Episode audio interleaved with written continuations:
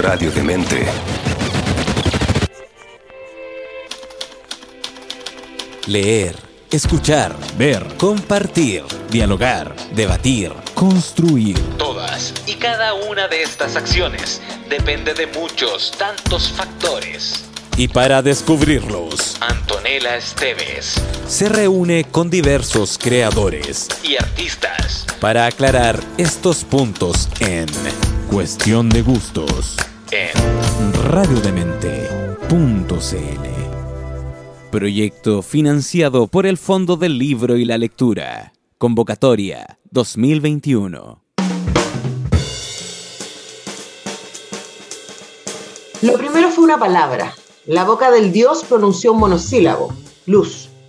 Su lengua se arrimó a su paladar, sus labios se apretaron dejando un pequeño espacio para emitir el sonido divino y la palabra luz se hizo.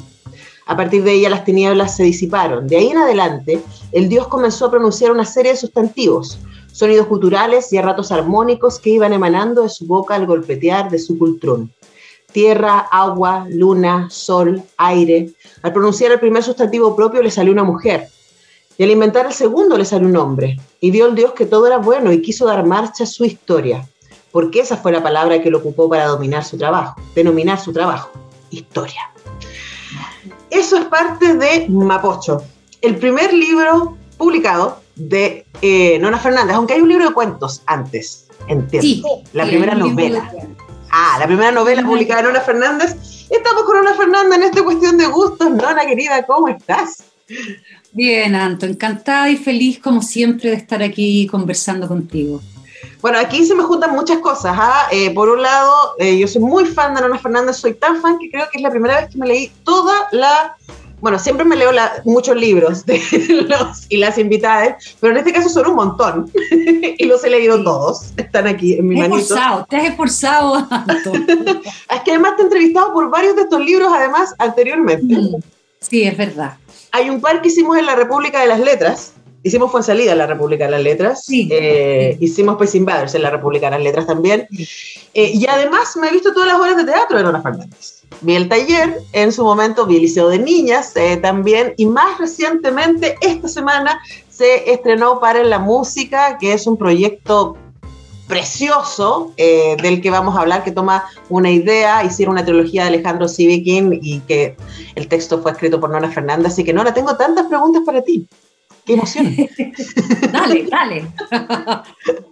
Bueno, lo primero es eh, partir por el inicio, ¿no? Y por los cuentos y por Mapocho, que la que yo tengo en eh, la mano es eh, la edición reciente que sacó Alquimia, eh, que es una edición revisada, además que viene con, con algunas imágenes de tus diarios de trabajo. Y una de las cosas que moviliza este programa y, y mi entusiasmo por conversar con creadoras es dónde se encuentran. ¿Cuándo parte ese momento donde tú dices, necesito sacar de mí estas ideas que tengo, estas imágenes que traigo? ¿Cómo, cómo sucede esa magia? Sí, mira, qué, qué bonito como lo planteas, porque como que a uno siempre le dicen por qué, por escribes o por cómo partió uno escribiendo. Eh,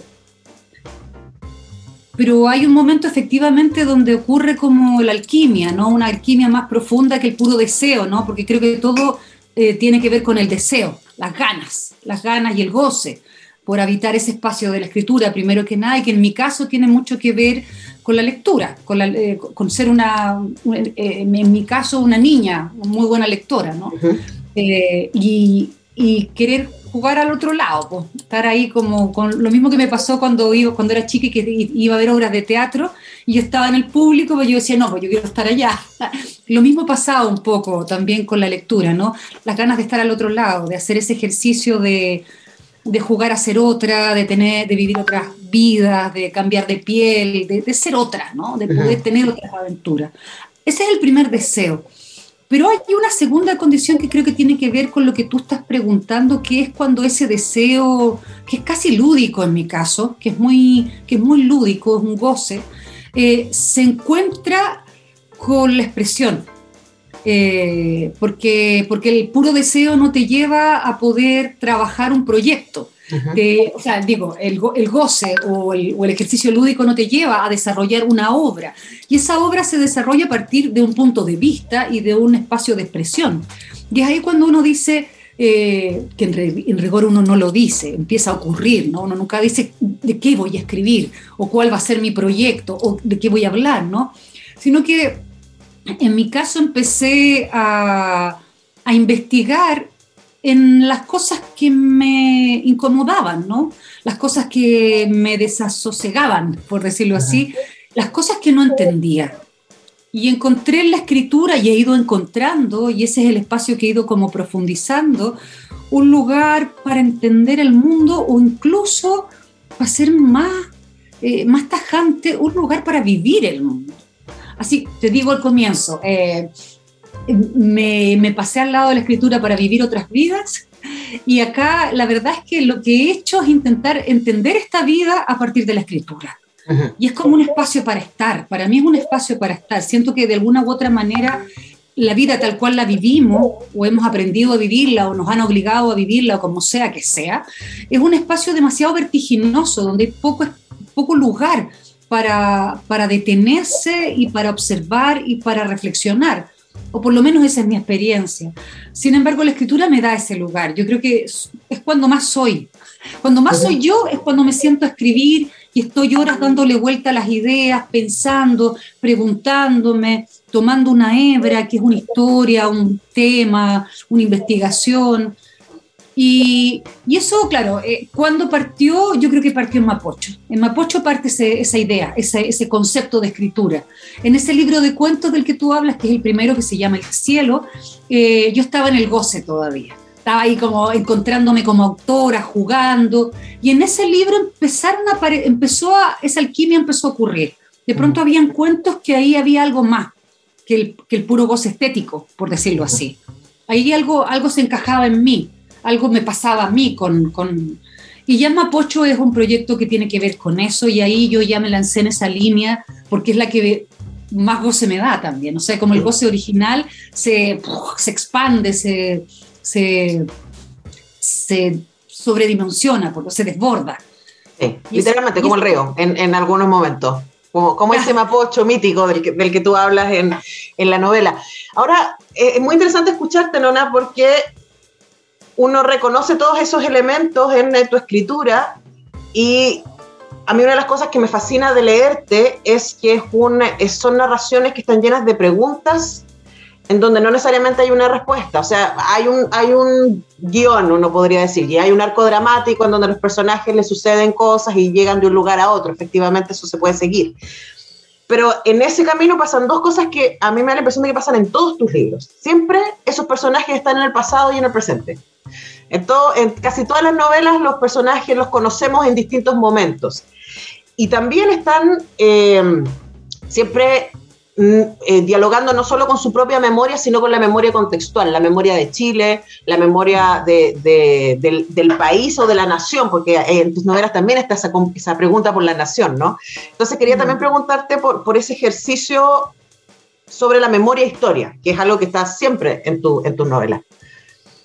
Claro, el, a ver, eh, yo creo que el origen de eso pasa por, eh, yo te hablaba que, que la incomodidad, la molestia, eh, y, voy a centrarme en Mapocho porque es el origen de toda la rabia, porque Mapocho es un libro rabioso, ¿no? en el, por el contexto fue de alguna manera lo que me motiva a escribir el libro y a, y a tomar una vía de expresión escritural, literaria, ¿no? Y lo que... principio de los 2000, para que la gente se ubique. Sí, exactamente, exactamente. Va a cumplir 20 eh, años, Mapocho. Sí, sí, uy, uy. Y, evidentemente esa incomodidad del momento, de lo que observaba, de lo que me estaba, me estaba dando vuelta, eh, buscaba sus respuestas en el pasado. ¿no? Eh, las novelas que he escrito hasta ahora, los proyectos que he ejercido, siempre son incomodidades, están escritos desde el presente y son libros para el presente o para el futuro también, pero que buscan respuestas en el pasado, entendiendo que la historia eh, y los hechos recientes de Chile son los que de alguna manera enredan y dan cuenta de este presente. O sea, y de hecho, bueno, la revuelta social nos lo ha, nos lo ha tirado en, en, la cara, ¿no? Lo hemos podido evidenciar todos quienes no lo habían evidenciado. Los grandes problemas que hemos tenido como sociedad están anclados al pasado. Entonces, en una, en una democracia que hemos tenido, que de alguna u otra manera ha silenciado, ha morigerado el pasado, ha tratado de, pasar página, ha tratado de dar vuelta a la página, para no complicarse un poco con esos hechos del pasado. Eh, yo parto escribiendo justamente ahí, en los, en los 90, ¿cierto? Eh, claro, estoy envuelta en todo eso, en toda esa incomodidad de entender que estamos en un escenario que no es el escenario prometido, que no es el que queríamos y que todo lo contrario hay una cantidad de información que sigue siendo un enigma y que al parecer no va a salir nunca a la luz, ¿no? Entonces creo que los libros empiezan a dialogar con ese sentimiento personal mío. Sí, eh, sí. Y empiezan a, a tomar su, sus cursos estéticos y literarios, ¿no? Y que son los que tú dices. Hay siempre un personaje o una historia que está en el presente, pero que a partir de algo que la incomoda en el presente, busca las claves en el pasado las encuentra, no las encuentra, no lo sé, no, no siempre, como tú decís, no siempre son, no, no, son libros clausurados, todo lo contrario, son libros que se van expandiendo a más preguntas. Y normalmente a mí como escritora lo que me pasa es que esas, esas nuevas preguntas son las que se van a dar puntapié inicial para otro libro, ¿no? Estado por, como... eso, por eso es tan fascinante leer todos los libros, porque uno va eh, armando el, el, el, puzzle. Vamos a seguir hablando a ese respecto, eh, pero Nona Fernández, ya es momento de que escuchemos eh, una de tus canciones favoritas. A ver, vamos a lanzar, porque tiene que ver con esta parte de la conversación.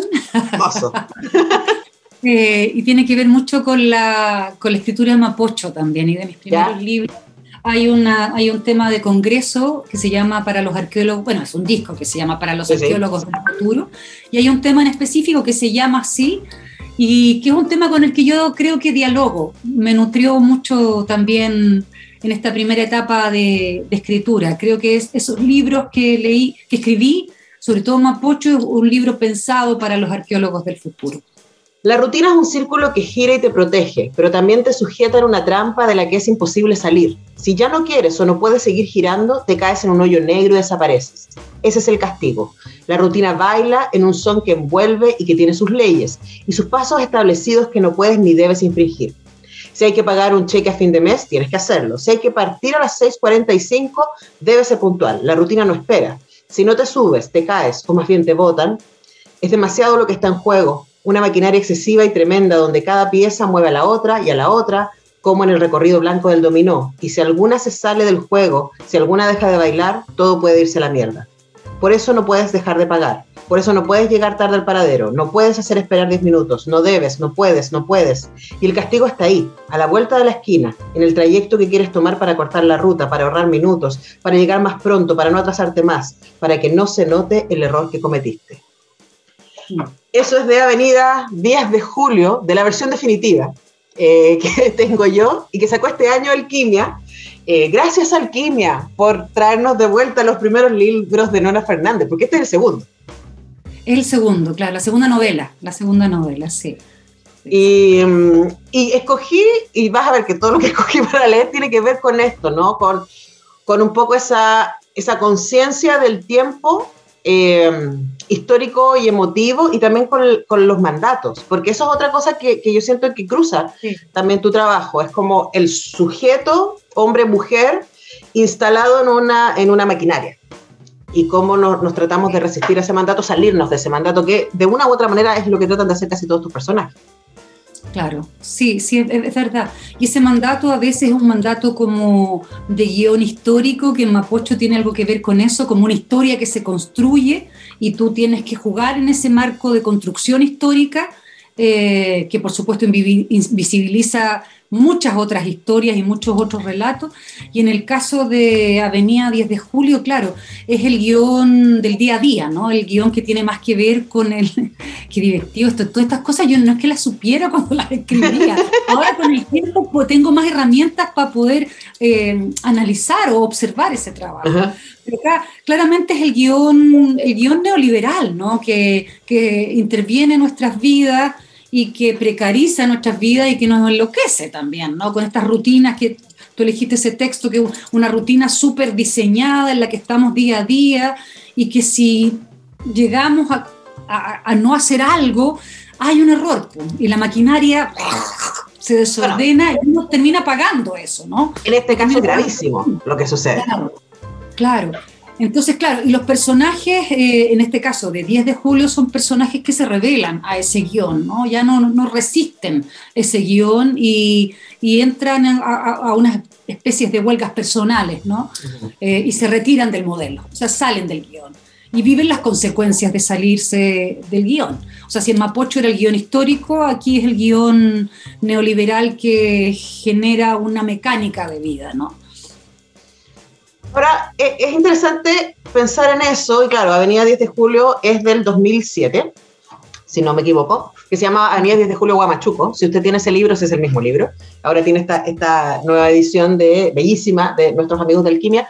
Eh, porque, no, no, nosotros, yo te he entrevistado muchas veces, siempre es un tremendo placer por teatro, por tus obras, pero también por las movilizaciones. A partir de octubre del 2019, eh, Nora Fernández fue una de mis maravillosas eh, voces en la calle. Entonces llamaba a Nora cuando estaba en las manifestaciones, cuando estaba en las marchas, para que hiciera un poco de, corresponsal para, para, la radio, contándonos lo que estaba sucediendo ahí.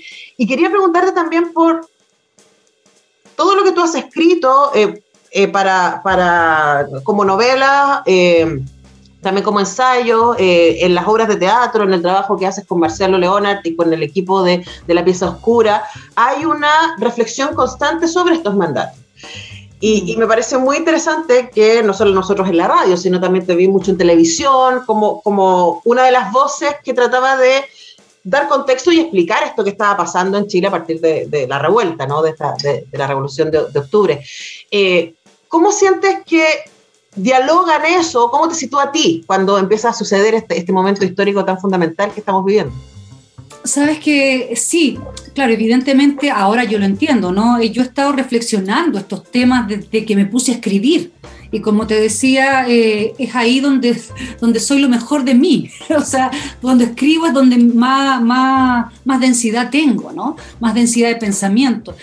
Y claro, llega la revuelta y era súper, eh, si bien voy a ser súper honesta, yo eh, el 18 de octubre no esperaba una revuelta, sin duda que no. Yo, yo ya había asumido eh, el fracaso como una forma de vida y como una constante. Yo ya tenía claro que de esto no íbamos a salir. Esa era mi percepción, que podíamos tener mejoras, sin duda.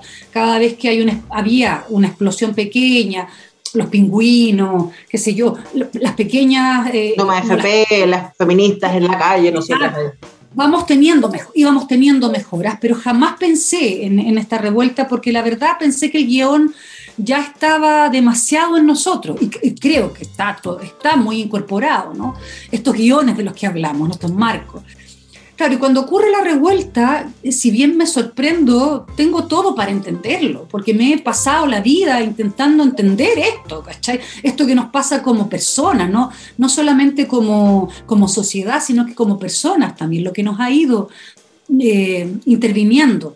Y cómo eso tiene consecuencias personales, y cómo eso va desatando nuestras rabias, nuestras molestias, nuestras penas, nuestras neurosis. O sea, esos, esos, esos, temas o esas materias han sido parte de mi escritura y de mi letra todo este tiempo. Entonces no me fue tan... No es que, uno, no es que yo sea un experto en la revuelta, no lo soy, pero, pero tenía, o sea, logré, lograba entender un poco lo que estaba ocurriendo, eh, o creía entender lo que estaba ocurriendo, y, y me resultó interesantísimo como como escenario, ¿no? Me sigue, resulta, todo este proceso constituyente me sigue eh, entusiasmando y pareciendo interesantísimo como proceso. Eh, y si lo pienso en, clave histórica, claro, es lo que nos tocaba, ¿no? Es lo que nos tocaba vivir. Creo que yo, yo misma, muy enraizada en el modelo y en el, y en el guion, ya había estado completamente colonizada por ese guion y no veía posibilidad de salir. Y claro, ocurre esto, y yo creo que nos pasó a muchas y a eso lo compartimos, eh, yo creo antes, el, la, la, felicidad, la felicidad concreta de que estuviese pasando. La esperanza. Y yo sigo, yo sigo en ese espacio, con todas las complicaciones, con todos los dolores, porque no ha sido fácil, no va a seguir siendo fácil, pero, pero sigo entusiasta, o sea, sigo muy entusiasta. Lo que sea que ocurra es mucho mejor que lo que teníamos, ¿no? Sí, y, de hecho a mí me, me, pasaba esta cosa cuando, cuando iba a ver alguna obra de la pieza oscura, eh, o cuando leo las novelas de Marcelo Leonard, eh, o algunas de Nona Fernández, no todas, que uno que hace como, uy, pero ¿nos merecemos esto? ¿De verdad tenemos que vivir desde este lugar? ¿Hay otras opciones? Y es interesante porque eh, el trabajo de ustedes, y, lo, uno ahí pensando en, la pieza oscura, que luego vamos a hablar de dramaturgia y lo que sucede ahí también, eh, con, la compañía, tiene siempre que ver con estas resistencias, ¿no? Y de hecho, tanto en Avenida Desde Julio, como en Chilean Electric, como en Spice Invader, como La Dimensión Desconocida, como fue en Salida, eh, siempre está cruzado por personajes que se han resistido eh, a la dictadura, eh, o al sistema neoliberal, ¿cierto? Eh, pingüinos ahí tomándose el colegio, ¿cierto? O denunciando cosas. Entonces hay, una, hay como una efervescencia y me parece súper interesante algo que me acuerdo Baradit, alguna vez conversamos con él, y es como nos han mentido respecto a quiénes somos, los, a los chilenos. Y se nos dijo que nosotros éramos un pueblo muy serio, muy, muy riguroso, muy, muy centrado, que no reclamábamos. Y cuando uno lee tus novelas, uno dice, no, no hemos sido eso. Y no somos eso. Y quizás lo que pasó en, la revuelta fue cambiar el relato que se nos ha dicho respecto a nosotros mismos. Claro, y asumirlo desde un lugar súper orgánico. O sea, así es. Y salimos, na nadie nos mandateó que saliéramos, ¿no? Sim simplemente la gente salió a la calle. Y todo esto que ha ocurrido es fruto de eso, de ese, de ese mandato personal. O sea, nadie, nadie articuló esto. Y eso a mí me parece que es el gran logro, ¿no? Porque es un logro de, de, ruptura es como, claro, es un poco lo. Eh, si, yo podría haber escrito, me hubiera encantado haber escrito esta novela. Hay gente que en un momento dice, ya basta, y salen y algo ocurre con eso, ¿no? Pero, eh, claro, si lo. Me, me, gusta lo que dices del Jorge, porque, claro, en, en rigor yo también siento eso, que ah, eh, hemos, hemos sufrido de esa inoculación. Uh -huh. y, y gracias a las nuevas generaciones que, que no están tan contaminadas, eh, hemos, hemos, sacado lo mejor de cada una y de cada uno, ¿no? Uh -huh. Eso es buenísimo, ¿no? Y hemos logrado entender hasta qué punto también estamos ahí inoculadas eh, con esos relatos que, que, no son ciertos, ¿no? Y que somos capaces de romper. Sí. Y estamos sí. intentándolo, ¿no? Eso es, eh, eso es interesantísimo. Sí, probablemente ahí me entusiasma lo que, lo que hacemos, y me uno ahí al plural muy humildemente desde, desde el lugar de la mediación, es poner en cuestión el relato hegemónico eh, y esa disformia eh, cultural que nos han querido instalar, ¿no? El Chile del oasis. Eh, claro. Y decir, no, la verdad es que no, somos otra cosa muy distinta. Claro, claro que sí. Y yo creo que en ese lugar, en ese lugar ha sido como tan importante, y ahí lo voy a, lo, lo, lo voy a lanzar acá a la conversación, eh, hablaba yo de las nuevas generaciones, y también hablo del feminismo. Yo creo que aquí han sido los dos, los dos puntos centrales para, para, poder desordenar este, este, este relato, ¿no? Eh, y, y, creo que, nada, nada, ha sido buenísimo, ¿no? Bueno, que el feminismo, su base es eso, su base es me resisto a lo que el patriarcado ha dicho de lo que es ser mujer. Exacto. Y además, en esta, en esta pasada, eh, esa resistencia no es solamente por el derecho de las mujeres, ¿no? Sino que es bastante más interseccional. Y yo creo que para mí ha sido, el, el, de alguna manera, el, el bal, no el bálsamo, el, el, contenedor de esta revuelta, porque el, el, feminismo ha logrado unificar todas las precariedades de todos los sectores eh, y nada, pues en eso estamos, ¿no? Oye, se me abren 4.000 preguntas y comentarios frente a lo que dices, pero es el momento que vayamos con la música, así que volveré después. ¿Qué vamos a escuchar ahora? A ver, ¿qué vamos a escuchar? Ah, hay, hay, una canción que es bien chiflada, pero que a mí me gusta mucho, la, estoy la estaba escuchando ahora, que se llama Pure Imagination, que es una versión de la Fiona Apple. Es una canción, Anto, no sé si la cachai. Por supuesto. Eh, Somos muy fans de Fiona Apple, además. Ya, claro, que, es una canción de una película de, de, Charlie la fábrica de chocolate, eh, no de la versión de Tim Burton, sino que de la versión anterior, y ella la agarró y hizo una versión oscurilla maravillosa, y nada, me, encantaría ponerla hoy día. Polvo estelar, gas, hidrógeno, fuego, átomos salidos de las estrellas, moléculas, microorganismos, bacterias, células, algas, plantas, oxígeno, insectos, anfibios, reptiles invertebrados, vertebrados, explosiones, gases, volcanes, lluvias, diluvios, cambios climáticos, meteoritos, mamíferos, primates, siglos y siglos de evolución para que solo me quede claro que somos hijos e hijas de la casualidad. Avanzamos en el tiempo empujados por la energía de esa gran explosión de la que venimos, continuando un camino que solo la resaca de aquel gran estampido, que solo la resaca de ese gran estampido inicial. Y si nos levantamos a hacer el desayuno cada mañana sin darnos cuenta cómo nuestros órganos evolucionan a pesar nuestro, nuestros genes evolucionan, nuestra raza evoluciona, secretamente una fuerza vital que viene del pasado nos moviliza y nos transforma en algo que desconocemos. Herederas y herederos de un proceso enigmático, de un tiempo sin tiempo, de una lógica que sigue silenciosamente su rumbo incierto. Mm. Qué bonito te quedó eso, ¿no, Ana Fernández? Eso es parte de Voy ayer, que si a mí alguien me preguntara, nunca le digo a Nona Fernández por dónde parto, yo diría que parten por acá. Em, a, mí me, gustó muchísimo.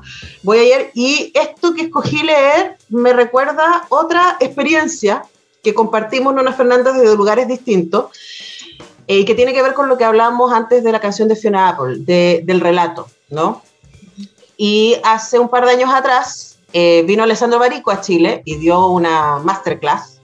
Sí. Eh, escuchamos fascinadas y después Nona Fernández tuvo una entrevista ahí abierta con Alessandro Barico.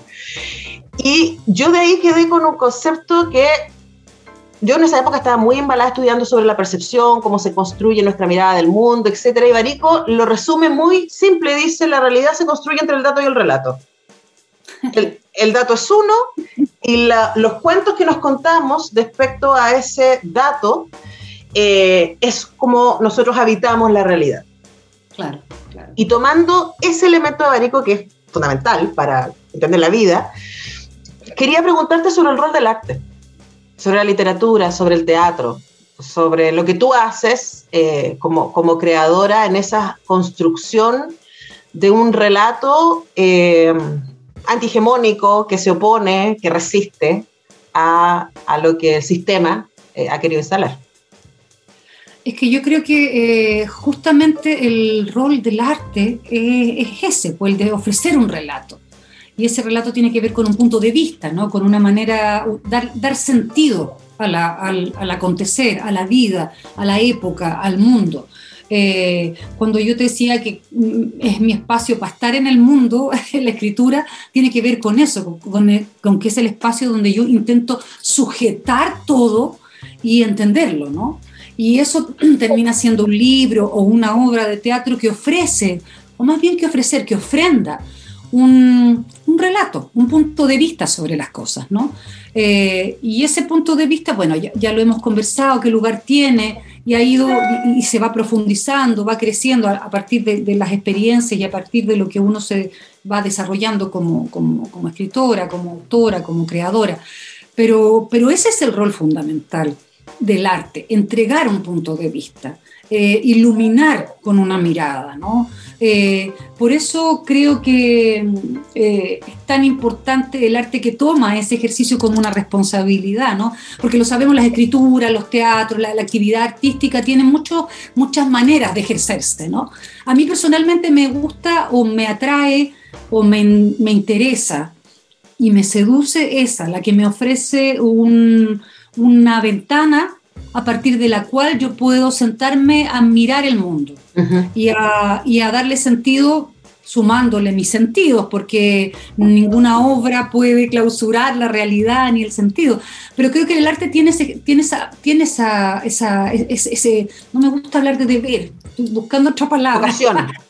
Exacto, esa vocación, e, exactamente, esa vocación. Y eso es lo bonito y creo que es también el por qué uno se seduce con la escritura y con, y con las películas, ¿no? Uno cuando, es muy distinto cuando yo voy a ver una película de entertainment, que lo paso chancho y está súper bien, a cuando voy a ver una película que me bota y digo, mierda, y salgo del cine y digo, wow, soy otra, soy otra. Y en ese sentido, yo siempre lo digo, yo me he formado, evidente que las experiencias vitales son las que te forman, pero me he formado por los libros, por las películas y por las obras que han pasado por mí. Soy, y por los libros que he escrito también, yo después de la escritura de cada libro, eh, soy otra persona. Voy avanzando, o no sé si avanzando o retrocediendo, pero voy caminando un camino. ¿Se entiende? Y creo que el arte nos invita un poco a eso. Eh, y eso es, precioso. Y, también creo que lo importante es que es justamente eso de no, que no clausura, que la vocación no es clausuradora. No es como nosotros habitamos la historia oficial, por ejemplo, que nos la enseñan como una sola. El arte te ofrece maneras de observar esa historia o, de, ofrecer, de, observar el mundo sin clausurar la tuya como, como lectora, como espectadora, como, como, como cercana a las artes, ¿no? y además te invita a, la reflexión y a pensar, a pensar tus propias maneras de, ver el mundo. Es un incitador, el arte siempre ha sido un incitador, ¿no? Y eso a mí me encanta, eh, porque es un ejercicio, además que es súper súper revolucionario, poder agarrar un pedazo de realidad y subvertirla y, lanzarla de nuevo a la plaza pública eh, desde una mirada eh, a mí me parece un ejercicio tremendo, tremendo y tan necesario, ¿no?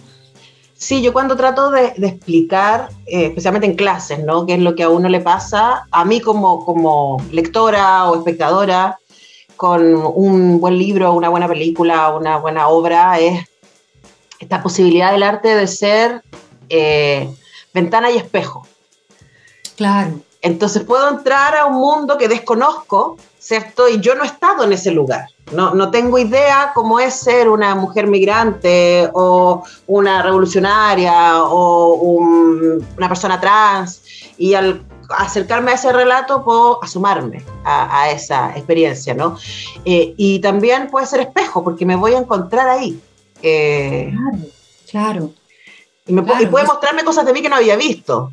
Exacto, exacto. Es súper loco, pero yo también en las mismas clases se los digo a los cabros, eh, cuando, y eso sobre todo yo hago clases de dramaturgia, eh, podemos ser eh, princesas de Dinamarca gracias a Shakespeare.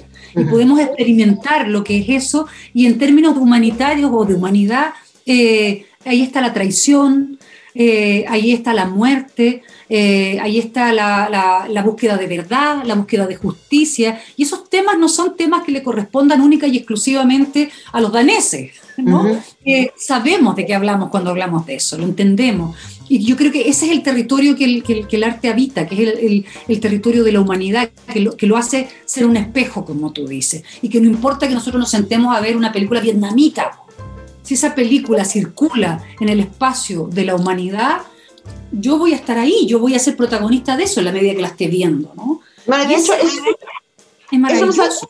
me saca una mm. pregunta que tenía para ti, porque eres una de las escritoras chilenas más traducidas a nivel mundial, cosa que es maravillosa, además premiada eh, en eh, distintos lugares del mundo, eh, y tus, todas tus novelas son súper chilenas, y están súper instaladas en un contexto nacional.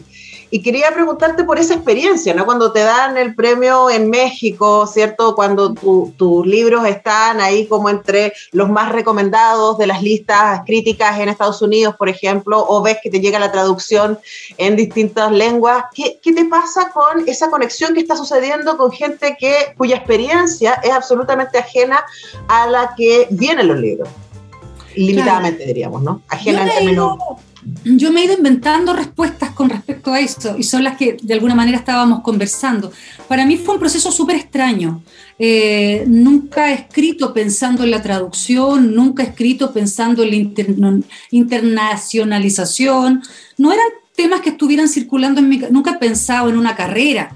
Ya estoy involucrada en una carrera escritural, sin duda. Estoy ahí, no puedo negarlo. Pero nunca fue parte de un plan por lo tanto, siempre mi escritura, como obedecía en términos expresivos a los problemas del momento, eh, claro, se fue desarrollando, como tú dices, en un, terreno muy del barrio, muy de la, esquina, del espacio chileno.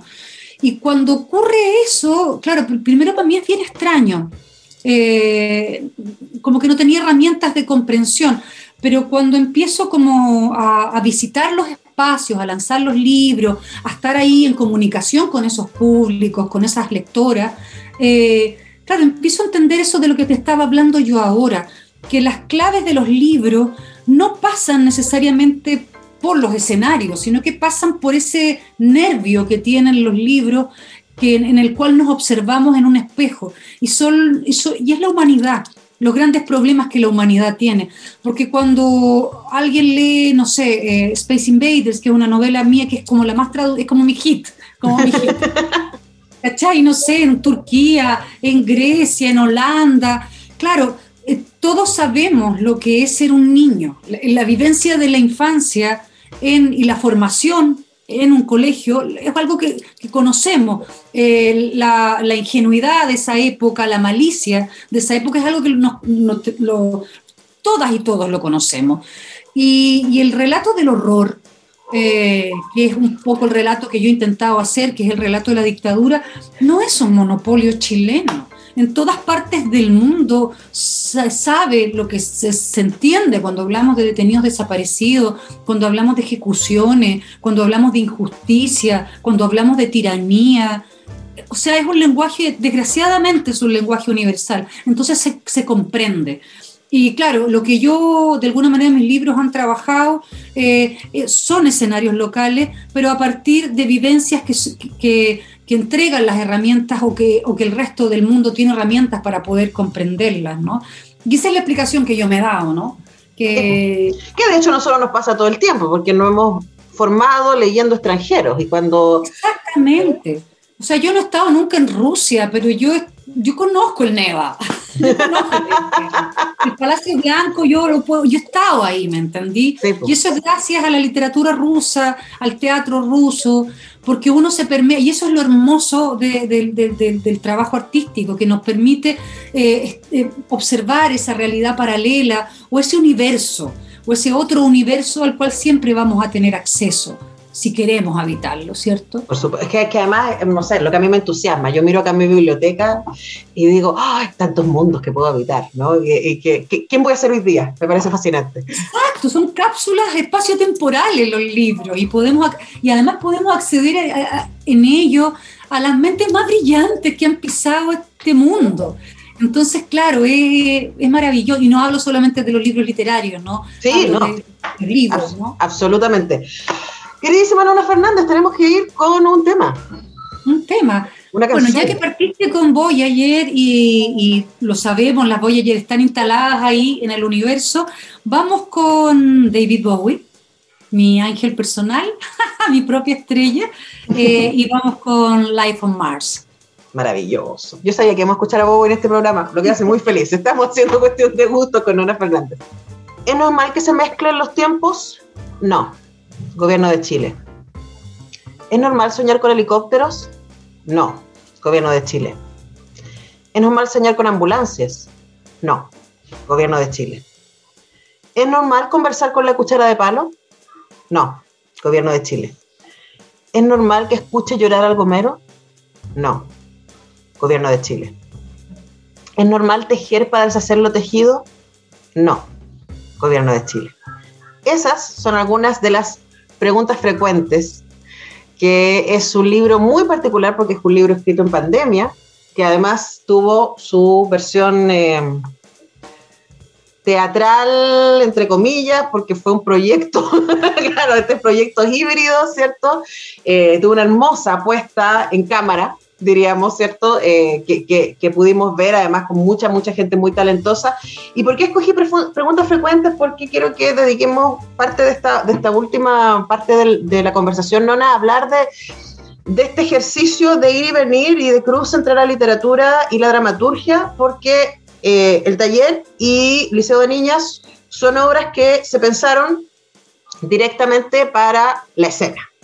Exacto. Luego, preguntas frecuentes es este híbrido, ¿cierto? Y luego ahora tenemos la posibilidad durante el mes de agosto de este 2021 de ver para la música que no me puedo imaginar bueno, te lo preguntaba ayer en el estreno, no, no me puedo imaginar eh, la mm, entusiasmo y al mismo tiempo el respeto reverencial de que Alejandro sigue quien diga, tengo una idea para, mi para el cierre de la trilogía, no la alcanzo terminar de escribir, quiero que la escriba Nona Fernández.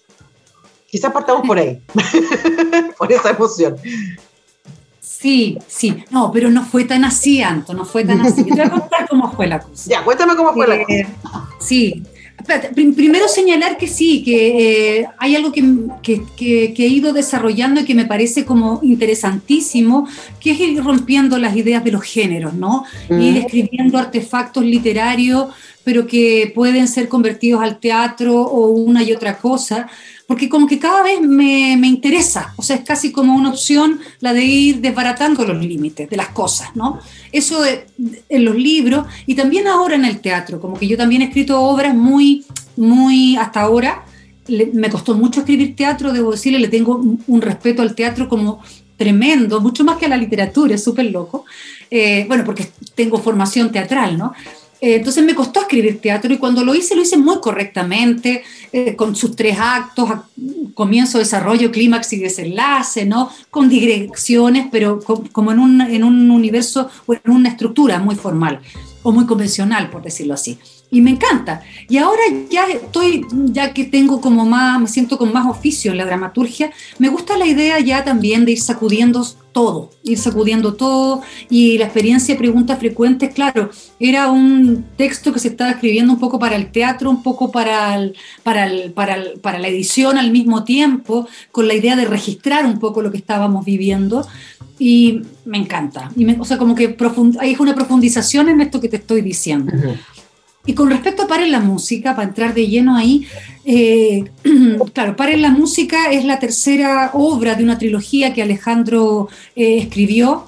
Escribió, por supuesto, las dos primeras piezas y la tercera pieza fue una pieza que le costó mucho escribir porque estaba grande ya, pues si ya hay un momento, yo creo que debe costar. Le costaba el ejercicio de la escritura, Alejandro. Conversamos mucho sobre esa pieza no tanto de lo que la pieza iba, sino que de las dificultades que tenía para escribir. Inventamos maneras que, bueno, fantaseamos con la idea de que cuando volví, Alejandro falleció de un cáncer, estuvo un tiempo en el hospital bien grande, y en ese tiempo, no tan grande, bueno, un mes, sí, grande, unos, meses, y en ese tiempo del hospital fantaseábamos con la idea que cuando saliera, eh, yo me iba a chantar, a grabarlo, todo lo que él quisiera decir, y yo esas textos, diálogos, primer, ideas de, primeras escenas, y yo las iba a transcribir para que él tuviera un Word donde pudiera con más facilidad ir corrigiendo y no tener que escribir, porque escribir, yo les juro, hay que tener energía para escribir, ¿cachai? Sobre todo partir las cosas, ¿no? Eh, eso no, no ocurrió eh, Alejandro salió y no, no, duró mucho, no duró mucho eh, luego de la salida del hospital, ¿no? Y estaba muy cansado, entonces eso no, no, fue posible. Pero él le dejó a la Paulina Moyano, que era su asistente, su productora, su alumna, como su hija teatral, claves, eh, claves de la obra, claves reales de la obra que no compartió conmigo, las compartió única y exclusivamente con ella. Y cuando Alejandro fallece, Alejandro sí me dijo, yo creo que esta obra estaba muy inquieto y él quería que se escribiera, eso sí. Eh, estaba muy, o sea, era, uno de, los temas que él sabía ahí que tenía que dejar cerrado. Tenía dos o tres temas que tenía que cerrar y este era uno. Em, Plana la tenía que dirigir, eso era súper claro, tenía que ser un musical, eso también me lo dijo a mí, y se llamaba Para en la Música. Y a la Paulina le entregó algunas otras claves. Y cuando Alejandro fallece, eh, la Paulina se acerca a mí y me dice, cagada, tenéis que escribirla tú. Entonces, Alejandro no se lo dijo a la Pauli, pero claro, es verdad que tuvimos, yo siento que, yo creo que él, siempre pensó que iba a hacerlo él, eso es, bien claro, que él iba a poder... Con tu ayuda. Eh, claro, y con la ayuda también de la Paulina, porque también era, era un puntapié muy importante para él. Eh, si bien la Paulina no escribe, ¿no? ¿no? No escribe. Pero yo siento que como que el mandato el mandato me lo hizo sin decírmelo, o sea, siento que fue algo así. Y cuando la Paulina me lo dice, wow, fue como, bueno, pero yo no voy a escribir la obra que Alejandro tenía en la cabeza, ni me voy a transvestir de manera tan concreta. Fue, o sea, así las emociones, pa, pa, pa, pero por otro lado, le dije, déjame pensarlo, porque eh, eh, no sé qué estoy pensando. y después dije, no, decir que no, pues no, no, te podía No, evidente, después yo misma dije, no puedo decir que no, porque le estoy diciendo que no a él, y evidente que sí, y es parte del trabajo que uno hace constantemente también, pero que uno no lo entiende. Uno es parte de una posta. Uno sigue una posta que tiene que ver con la tradición, que tiene que ver con las maestrías que uno ha seguido, y uno es parte de esa posta. O sea, todo lo que yo hago en teatro, de alguna u otra manera, conlleva el trabajo de mis maestras y maestros también, y la literatura también. Entonces acá era asumirlo de manera más evidente nomás. Y él dejó una idea, dejó unas pistas, porque eran casi puras pistas, nada muy concreto, y démosle y lo tomé con toda la responsabilidad y el cariño y escribía con mi velita y con su foto y diciéndole, mira, yo sé que esto no es lo que tenía en la cabeza, pero vamos, vamos para adelante nomás. Y fue un proceso hermoso, fue, la verdad que fue muy bonito porque lo hicimos muy, muy con el equipo, un equipo que nunca había trabajado juntos y nos ecualizamos muy bien. ¿Sabéis qué? Puro amor, puro, puro amor sí, eso fue, eso fue lo que nos motivó, lo que nos llevó, lo que eh, de alguna manera eh, dirigió las energías de todos, de manera muy fluida. No, fue un proceso... Es súper evidente eso, ¿ah? para, que, para quienes ya hemos podido ver la obra, eh, hay una... Hay una emoción reverencial al mismo tiempo, pero, pero con, mucho cariño y con mucho humor. Entonces es muy gracioso porque si ustedes van a ver para la música, es muy Alejandro Sivikin, es muy Cristian Plana y es muy Nona Fernández. o sea, como que al mismo tiempo hay como un cruce de autoría y es muy Vejica Castro y Cata Saavedra, sin duda. O sea, es como, además de todo el resto del equipo, probablemente esas son como las fuerzas de la naturaleza más visibles en, en la obra pero se cruza la pregunta por la memoria, es una obra sobre fantasma, básicamente, ¿cierto? Eh, sobre cómo nos construimos identitariamente, sobre nuestros desdobles, nuestros doppelganger que andan por ahí dando vueltas, ¿cierto? O sea, está todo eso ahí presente. Ahora, se me va el tiempo y tengo que hacerte una última pregunta, Ana Fernández. Y me encanta que puedo hacerte 4.000 entrevistas y siempre voy a tener preguntas para ti, pero esta es particular, porque ayer viernes eh, tú eh, inauguraste también tu rol como panelista radial. en nuestra radio Universidad de Chile y quería preguntarte por la revuelta eh, y por eh, también el entusiasmo de ustedes y por supuesto nosotros muy honrados que hayan escogido Radio Universidad de Chile para, para hacer este espacio. Sí, no, la revuelta es una locura que quedó en nuestras manos, un entusiasmo eh, que tenemos con mi compa la Andrea Gutiérrez, con el Daniel Urrutia, con los jueces Daniel Urrutia, con la Connie Valdés, con la Cara Redondo y bueno, con un equipo grande, que es un equipo que se armó a partir de la candidatura constituyente de la Andrea Gutiérrez para convencional, que no ocurrió, pero que damos un lote inmenso, un equipo grande muy entusiasmados con este proceso constituyente y, y si algo entendimos en nuestra campaña es que somos buenas y buenos comunicadores bueno, venimos del mundo de la actuación, la mayoría, no todas, pero muchos. Entonces dijimos, bueno, hemos visto, eh, y, eso es un tema que, bueno, da para largas conversaciones, cómo mediáticamente se ha desacreditado tanto este proceso, cómo se ven todos los problemas, cómo de alguna manera mediáticamente, sobre todo la derecha, está bombardeando esto a cada rato. Y dijimos, aquí necesitamos un programa que celebre esto que estamos viviendo, que lo aplauda, que nos haga, sin olvidar todas las complicaciones, sin dejar de ser críticas con todo lo que haya que criticar, por supuesto, eh, pero desde un lugar constructivo, que celebre este proceso como la fiesta ciudadana que es y que no hemos podido celebrar, porque no lo hemos podido eh, celebrar de esa manera. Y la revuelta viene un poco con ese espíritu de, por supuesto, de analizar, de comentar, de jugar, de pasarlo bien, de mostrar a los constituyentes desde otros espacios también, más lúdico, más juguetón, de ser un puente y de entusiasmar. La verdad es lo que, lo que nos interesa es entusiasmar a la gente a que se involucren, porque esto que estamos viviendo, Anton, las dos lo sabemos, es único y es único a nivel mundial. Entonces es, de loco, es de patio pensar que hay una cantidad de gente que todavía no lo entiende y que se que está quedando fuera. Y eso es lo que queremos hacer, pues en eso, en eso estamos eh, y nada, y, es un puro entusiasmo, puro entusiasmo ganas también, y es una manera, así como yo te digo que para escribir, que la escritura es para mí un espacio de estar en el mundo, este programa también es un espacio para poder vivir el proceso constituyente y ofrendar a la, a la, a la gente también un, un, puente, ¿no? Un puente para acercar también la, la constitución. O sea, Mi última pregunta es un poco con trampa, Nona, pero sorry, tengo que hacerle igual. ¿Y por qué situarlo en Radio Universidad de Chile? Bueno, por supuesto, porque ha sido, bueno, yo, yo, yo lo doy casi por hecho, pues, no es necesario explicarlo.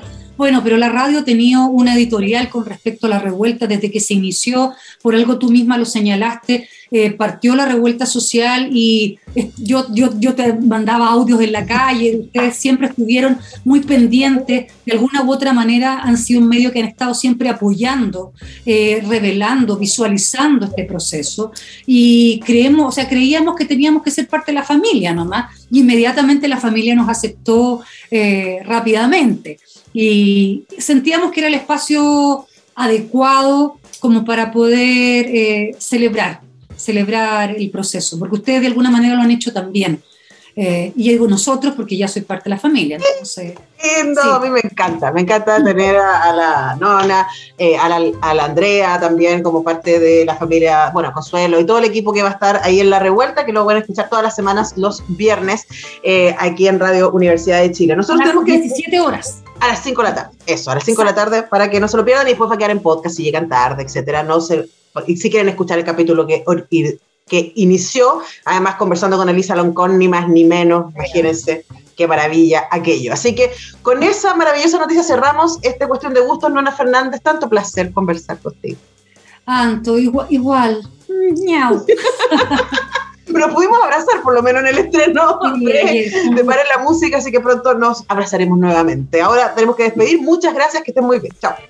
Qué agradable es saber que a quienes seguimos o admiramos comparten sus gustos y preferencias. El contenido que los define lo ponen a tu alcance. Y Antonella Esteves lo prepara para digerirlo con una buena conversa y música. Porque al final todo es cuestión de gustos en radiodemente.cl.